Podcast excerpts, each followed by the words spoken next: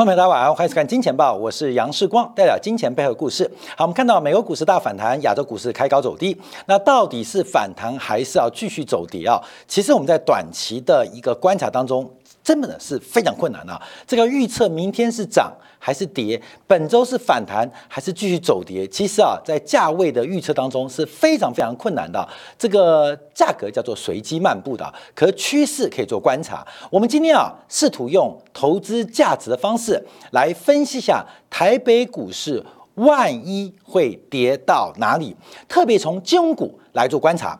我们在过去几天呢，不管在金钱报还在金铁杆订阅的这个节目当中，我们都用戴维斯双极的方式来跟大家报告，包括了 EPS 的增速开始逆转，包括市场的风险偏好，就是本益比、市盈率开始出现调整。好，这是针对成长股可以做观察。那对于重资产、对于金融股的角色，怎么做观察？呢，这是我们今天要分析的重点。我们先看富邦金控啊，富邦金控在上礼拜五包括公布了第一届季报，还包括国泰金，还有这个星光金，这是我们今天节目提到的。那他特别提到哪些呢？第一个，当然啊，富邦金控第一季的税后盈余啊是高达四百六十四亿元，跟去年第一季比是下滑了百分之九点四。可是我们特别要观察啊，因为这个金融类股。包括寿险、包括银行，甚至证券业，他们手上有大量的货币资产。那他们这些资产可能会随着市场价格有涨有跌。那这个税后存益是把。已实现的啊，不管是资产已实现的，还是它的营业项目已实现的，作为税后的向下，可是它的净值变得非常重要，尤其是第一季金融资产当中啊，这个未实现损益是大幅度的减少了一千三百二十亿，就是本来一千八百，就是呃账面上的盈余，本来有一千八啊，经过第一季这个市场债券、股市的波动之后，剩下了五百亿，所以。净值当中啊，出现了大规模的减少，那至少就少了一千三百二十亿，以金融资产平列的方式。那另外我们看到，包括第二季。第二季那未实现损益更有可能出现由盈转亏的发展，而且持续扩大。好，所以我们看到这个富邦金控今年的股价跌的是非常非常的重啊。那我们之前在四月二十号的时候，也就是在这边的时候，特别有做过一个专题，就是不断提示我们金钱豹的观众，哎，这没有保留到金铁杆订阅制哦，因为我们做节目，其实你的订阅啊，不管是你按赞、订阅、分享，还是付费订阅，其实对于我视光对于我们节目团队都是一个莫大的鼓励跟莫大的支持，所以我们也不不尝试的在四月底的时候跟大家特别提示，今年台湾第一季寿险包括银行的净值的减少亏损啊减损。大概会超过五千亿元，你等着看。好，在我们节目做完之后啊，其实事实上这个是一个公开已知的一个讯息。那股价就原原来大概七十六、七七，跌到今天再创新低啊，已经啊跌到了六十块钱了。好，那我们就要试图解读，跌那么多之后，到底富邦金控它跌够了没有？它的满足点在什么地方？我们应该怎么评估它跟评价它？包括了富邦金，包括了国泰金，包括了星光金。我们今天有三大寿险金控为主体的金控公司啊，来进行一个分析，来进行一个分享。到底金融股跌够了没？我们前几天戴维双击讲的是科技股，讲的是周期股。那今天讲金融股，那固定资产的大的公司，包括了石化、水泥。当然就可以堪比适用来观察到底台北股市修正了两千点之后，像富邦金控从八十一块跌到六十块，股价下跌了将近三成之后，跌够了没有？投资者怎么做观察？好，在分析它的方法，我们要先讲分析方法。那我们先用最简单的 P/B ratio 来做观察。这一般来讲就是股价净值比，P 就是股价嘛。那这个呃这个 booking 哈 booking value 就是净值的概念，所以它叫。股价净值比也叫本净比，是叫市净率，就是用现在的股价跟它的净值当中的比较关系来进行一个置换。那什么公司或什么产业或什么板块适合用股价净值比？我们这边有做个说明啊。第一个啊，对于这个盈呃盈余啊波动剧烈的公司啊，通常我们可以用净值来进行一个价值的评价。那另外一个。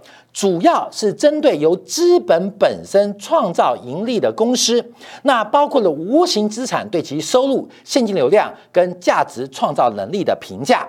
那还有一个方面就是它的公司净值或资产负债表多是由货币资产所构成，所以更能反映这家企业的真实的估值。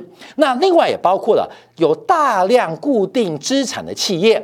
啊，不管是制造业，像水泥、石化、钢铁，那另外在服务业当中，包括金融、保险、房地产，那这些产业都适合用股价净值比来进行一个评价，用股价净值比来进行评价，因为你用本益比做观察啊，这些第一个周期性比较强的产业，它的本益比可能最股价最高的时候，本益比最低；股价最低的时候，本益比最高。你看这种本益比，用市盈率去判断，你就没办法做投资了，因为市盈率本益比越低，它价格就是最高点。本益比爆炸的时候，股价在低点，所以你要买在高本益比，卖在低本益比，那这个基本上代表本益比。这个 P ratio 啊，在进行价值评估当中会出现很奇妙的变化，怎么变成一个反指标呢？所以，对于周期性比较强的产业，或是固定资产比较大的产业，或是货币资产相关投资项目比较多的这个企业，都适合用股价净值比来进行呃一个评价。那这个股价净值比，直观来讲，就是它每股净值，你愿意用多少的价格来去购买它？做他股东，他有一块钱净值，那你愿意用一块钱股价，还是两块钱股价，还是三块钱股价去交换这个净值的持有，就成为他股东啊？买股票股东，所以这边就形成了股价净值比。当然，这样直观观察，就是股价越低，股价净值比越低，对于投资人可能更为安全，它的安全边际啊。风险边际比较强啊，这个防火墙比较强。那股价净净值比越高，可能对投资人来讲风险比较大。所以我们可以从股价净值比来做一个评价的方式啊，这是我们第一个做观察的。好，我们看富邦金控，我们抓了过去十五年以来它的股价净值比的河流图。那这个河流图啊，基本上从统计学的均值跟标准差来进行一个判断。所以你会看到一个中间值，这可能代表是长期的平均值。那上下。是一个标准差概念，一个标准差的偏离，两个标准差偏离，或是向下一个标准差的偏离，或两个标准差偏离。当然，从统计学逻辑，标准差的偏离代代表它的发生机会可能很难得，包括它假设是往上超过一个标准差，甚至两个标准差，哇，这个股价的卖点是千载难逢的。反过来讲，当股价低于均值一个标准差。两个标准差，甚至三个标准差，这个买点是千载难逢的，所以我们可以从河流图来进行判断。好，后面我们从二零零五年这个呃，透过网站的一个统计啊，我们直接。抓了出来，让大家了解到，我们先以富邦金控的股价净值比的河流图来跟大家做分析。好，后面可以直观观察到，包括几次的一个高低点啊，像这个富邦金控前坡的这个股价净值比的高点、低点。好，一个我们看到在二零一二年是最低的零点九一倍啊，零点九一倍。那另外我们看到它的高点分别是一点八九倍、一点八四倍，甚至像。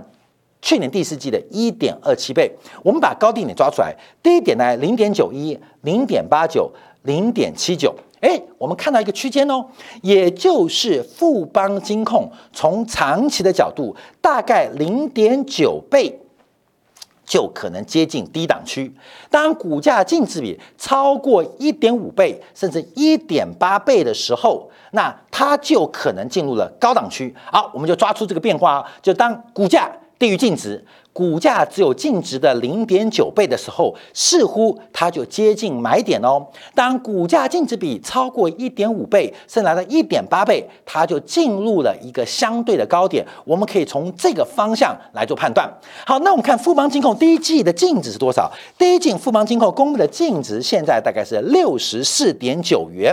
六四点九元，按照股价今天的收盘为例，六十点一元，那它的股价净值比以今天收盘以第一季的季报为基础，仅仅只有零点九二倍。看到没有？你听到这边会不会觉得买点到了啊？对不对？因为从历史经验，股价净值比最低的时刻大概就是零点九倍，所以富邦金的买点是不是到了？啊，买点是不是到了？好，那我们要做一些说明跟观察啊。好，第一个我们要注意到，因为这个财报公布的是落后的，我们现在取得净值六十四点九元是第一季季报，也就是因为这个资产负债表是个静态报表，是一个时间的定点。损益表是一段区间，等一下讲台北股市一万还是万亿的时候，就要讲动态报表跟静态报表的差别。所以它基本上它停在三月三十一号。我们刚刚在这个呃报告当中有看到，富邦金控有提到第二季的亏损可能会进一步的扩大，特别是未实现的损益，随着四月份、五月份，尤其四月份美国国债利率大弹。价格大跌的影响，随着四月份、五月份全球股市大跌的影响，第二季后第二季可能台湾的金控股在投资的方面仍然有巨大减损的可能哦。啊，关门说我们要做一观察。好，所以到底股价净值就带出一个重点来了。我们可以可以在股价净值比当中可以抓出一个历史经验的回归，一点八倍就是过热，零点九倍。就是买点，一点八倍就是一个千载难逢的卖出机会，零点九倍就是一个千载难逢满街机会。所以，我们先把一个东西框下来，就是低点就是零点九倍，高点就是一点八倍。好，各位先有这个概念啊，现在就从历史经验过来喽。那现在怎么评估呢？现在怎么评估？第一个，股价是我们最大的问题嘛？我们不知道今天收盘价六十块一，到底跌够了没？到底跌满足了没？到底是便宜还是贵啊？这是六十块一，所以我们想知道它股价的现在相对的价位，不代表明天涨跟跌哦，只是我买的是不是比较便宜，还是我追高了？我是卖的很漂亮，还是我卖低了？所以股价我一直打问号，这是我们想求得的答案。我们先有股价净值比，从过去十五年均值的一个掌握，我们看到这个方向。那现在就观察，看到没有？有了。这个给我们是个答案，零点九倍、一点八倍区间做变化，越靠近它买点，越靠近它卖点。那股价是想知道，那现在股价到底是买点卖点？关键就在净值，关键就在净值这一部分，关键就在净值部分。好，所以我们从这张图啊，可以看到一个观察，动从国泰金控更为明显，就是。这个河流图，它是一个正斜率的，还是一个负斜率的？假如它是一个正斜率的话，我们几乎不用考虑现在正在发生，等到七月、八月份公布的第二季季报，我们就可以确定它的净值是一个成长循环。那现在的股价基比就可以轻易的做出一个判断。可是它出现一个转折往下，代表什么？它的净值会越来越低。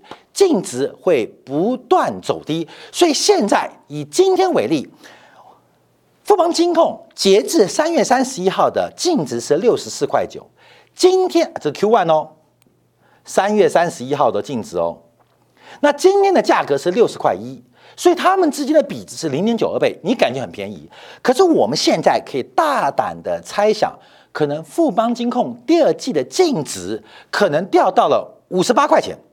啊，这可能性也不低哦，五十八块钱。因为我们看到富邦金控去年第二季净值七三点五，第三季六七点三，第四季七十点八，到了第四季剩下六十点六十四点九，它下滑速度很快哦，单季就掉了将近六块钱，每股就掉了六块钱了。所以会在第二季再掉六块钱，还是掉少一点，变五十九，变六十。好，就是净值的部分是我们要做观察，所以观众友可以在净值部分。透过金钱报节目当中，你对于美国国债的变化影响，最近国债利率是弹了还是跌了？价格是反向的，美国国债是涨了还是跌的？全球股市的变化你直接看得到是涨了还是跌了，来判断净值的发展。所以，假如啊，国富邦金控的净值乐观估计到第二季度剩下六十块钱，那现在现在它的股价净值比就是一倍。所以富邦金控便不便宜？它相对不贵，可是有没有到最低点？从河流图的掌握当中，似乎还有那么空间。而且我们对于第三季、第四季美国持续加息，对于包括债券的打击，对于股市的修正，会不会进一步影响它净值的向下或向上？是官们特别留意。所以为什么我们看宏观经济，每天时光讲很多债啊，讲很多的宏观经济？为什么在我们落实在投资当中，我们有了股价净值比的历史经验，我们只想知道这股价是相对高、相对低，我们要判断净值，特别是固定资产大的公司，特别是金融股，我们对净值跟宏观经济关系就可以高度的连结。所以净值它现在最新哦，没有公布，是六十一块。还是六十块，重点到了下半年，它会继续往下，还是继续持平，还是会出现反弹？目前看起来，大概率净值往下的可能性是蛮大的。从上礼拜五，富邦金法术会自己也提到嘛，那个基本上第二季的未实现亏损，可能盈余变成亏损的规模继续过大，所以这个比值它一直没有。落地的机会，它就随着净值的减水，股价不断的走低。好，关表，这是我们第一个观察的。好，那我们再看一下国泰金控，那国泰金控也出现相同的模式，也就是国泰金控从历史经验啊，大概一点六倍以上是相对高点，那一倍。或一倍以下是相对低点。从今天最新的国泰金的收盘价五十二块，跟它净值五十点三来讲，国泰金的股价净值比大概来到了相对的下缘位置。可是要还是要提醒我们注意到，因为这个河流图是从原来的正斜率开始变成负斜率，这个负斜率也代表国泰金控的净值减损的问题，可能需要。几个季度才能够逐步放缓，所以在这边我们就看到，其实，在金控当中，好，似乎富邦金、国泰金控，它的股价贵不贵？不贵。它修正没？修正了。可修正完了没有？可市场上要观察它净值减损的速度会不会比股价下跌速度来得更快啊？来得更快。按照这个经验，国泰金的长期经验，它的净值减减少一块，股价跌一块；它净值增加一块。股价增加一块，因为它的股价净值比大概一倍到一点二倍左右水准。那富邦金控波动稍微大一点，零点九倍到一点八倍，所以富邦金控股价涨，什么关键？净值出现了触底反弹，股价就会走高。当净值持续走低，那它就会用零点九倍到一点八倍的一个区间反映在它上市在交易的股价当中。所以目前我们看到国泰金、富邦金基本上把前期的泡沫给跌掉了。把前期的泡沫，这次修正将近三成啊，把泡沫给跌掉了。好，泡沫挤掉了，那我们就要回到基本面。我们先跟你讲，富邦金跟国泰金的股价可能没有泡沫，可是它的净值继续向下的过程当中，可能对投资人的投资叫特别的谨慎跟留意。好，那我们这边当然举到一个星光金的财报，因为星光金的股价净值比更低。好，这边就要带出另外说明。哎，那。哎，富邦金是零点九倍到一点八倍，国泰金大概是零点九倍一倍到一点三倍。那星光金的股价净比怎么那么低？是不是它比较有投资价值？好，关没有？这个问题就在于净值，问题就在净值。这个净值啊，有很多，包括会计师的做账方法或相关的会计的认认定方法，还记得吗？两千零八年啊，好像是摩根的那个零赎额啊，把星光金的目标价降到什么？降到零。降到零，也就是它这个净值啊，算是十六点九元，可是它的财务处理方法可能相对不是不合法哦，相对于市场的角度或市场的标准，对它的净值是有折扣的，所以它的股价净值不是低，而是它的净值在投资银行的角度，不是会计师的角度，投资银行角度是有很多的问号，心中有非常多的问号。我们从财报做观察，你想嘛？这个富邦金控去年第四季是七十点八元的净值，每股掉到六十四点九，赔了一千亿。国泰金控从六十一块掉到五十块，赔了一千亿。星光金控从十八点二掉到十六点九，只赔一百亿。哎，关没有？你特别优秀吗？看起来不像，就是整个他们保险，呃，这个个别保险业在这个资产的一些分类啊啊认定当中，可能。在投资银行或我们一般投角度是不同的，所以股价净值比关表不能横向做比较，我们可以跟自己做比较。所以星光金控长期的股价净值比就比别的金融股股价净值比来得低，所以主要是它的净值从投资行投行的眼光是有另外的疑虑。所以下次你知道你在水泥股做比较、石化股做比较、周期股做比较，像钢铁啊、像造纸啊，你要注意到不能把这个呃。鸡腿跟鸭腿来比较啊，不能这样横向比较，这横向有时候不合理啊，要要跟自己做比较，这是我们今天做这个分析跟观察。好，最后我们要观察巴菲特指标，台北股市到底合理的价位在哪边？同样逻辑啊，我们用巴菲特指标，巴菲特指标是用股票总市值跟 GDP 的关系来进行进行一个衡量啊。其实啊，股票的总市值可以跟另外一个比例做比较，就是营收。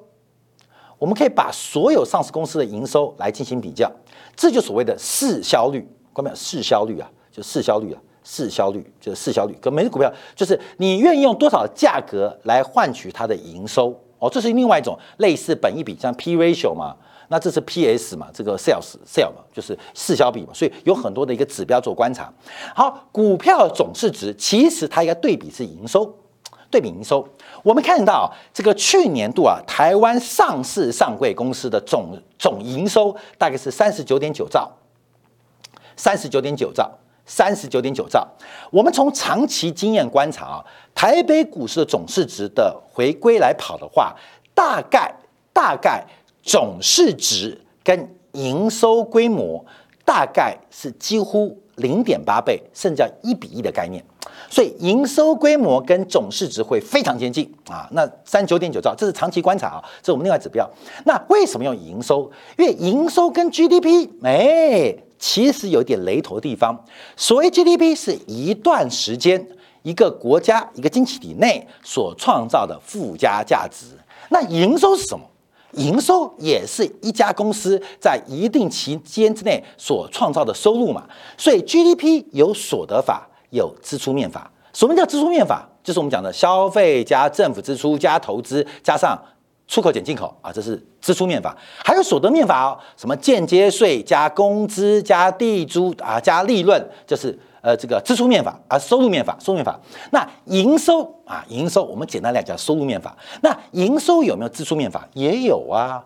台积电一年赚了五千亿，营收五千亿，它是不是第一个？可能土地啊，这个广土地花了三百亿，员工薪水发了一千亿，利息五百亿，剩下两三千亿叫做利润。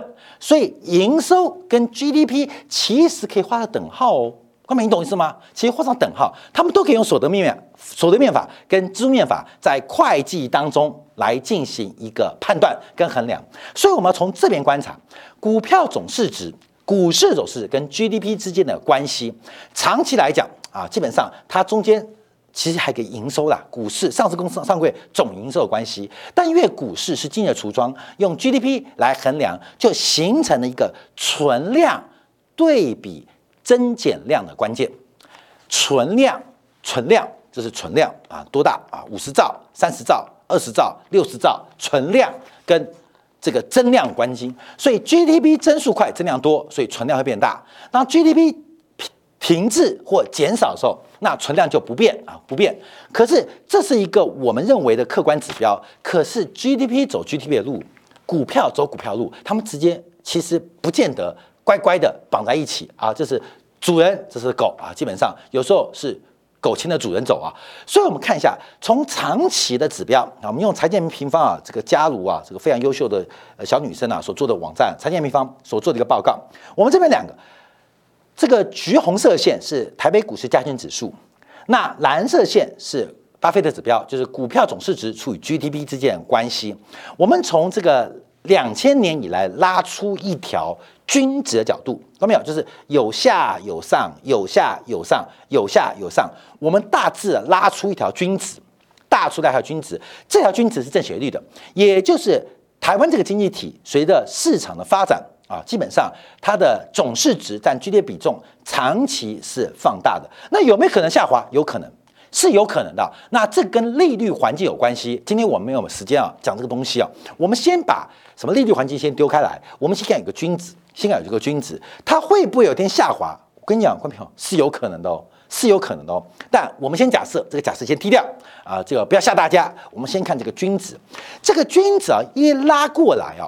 我们大概一个初定的判定，现在类似的均值就是用回归的逻辑做观察，台北股市的合理价位平均值概念应该是总市值是 GDP 的百分之一百七十二，也就是一点七二倍，也就是一点七二倍。那台北股市的 GDP，台湾经济体的 GDP 是多少呢？今年预估是二十二兆。二十二兆乘以大概一点七二倍的话，大概总市值乘一点七二嘛，就是呃乘以一点七二倍嘛，根本一点七二倍，你自己拿数学算一算嘛，大概啊大概高点好三十五兆，呀对不起对不起，等于三十五兆，等于三十五兆。那台北股市今天的总市值，昨天上礼拜五啊，总市值多少是五十点一兆，所以还有大概十五兆可能的空间。要进行修正，大概还有十五兆的空间可能修正，会是现在修正吗？我不知道，可是它一定会修正，会进行一个均值回归的发展。不管我们看到两千零八年还是两千年，最后都修正了，最后都修正了。一个是等主人跟上来，一个是狗自己回头嘛。所以大概有十五兆，十五兆的市值可能在未来一段时间会被修正。那这个十五兆就是世光提到的资产负债表的大收缩。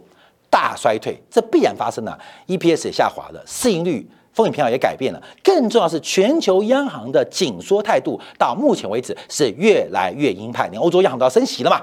所以，我们看到这个十五兆，观众朋友，希望不会是我们金钱豹的观众朋友的十五兆，最好是别人的十五兆啊。所以，资产负债表收缩，我们去放空别人资产来偿还我们的负债。所以，这个过程当中，我们是主动去杠杆。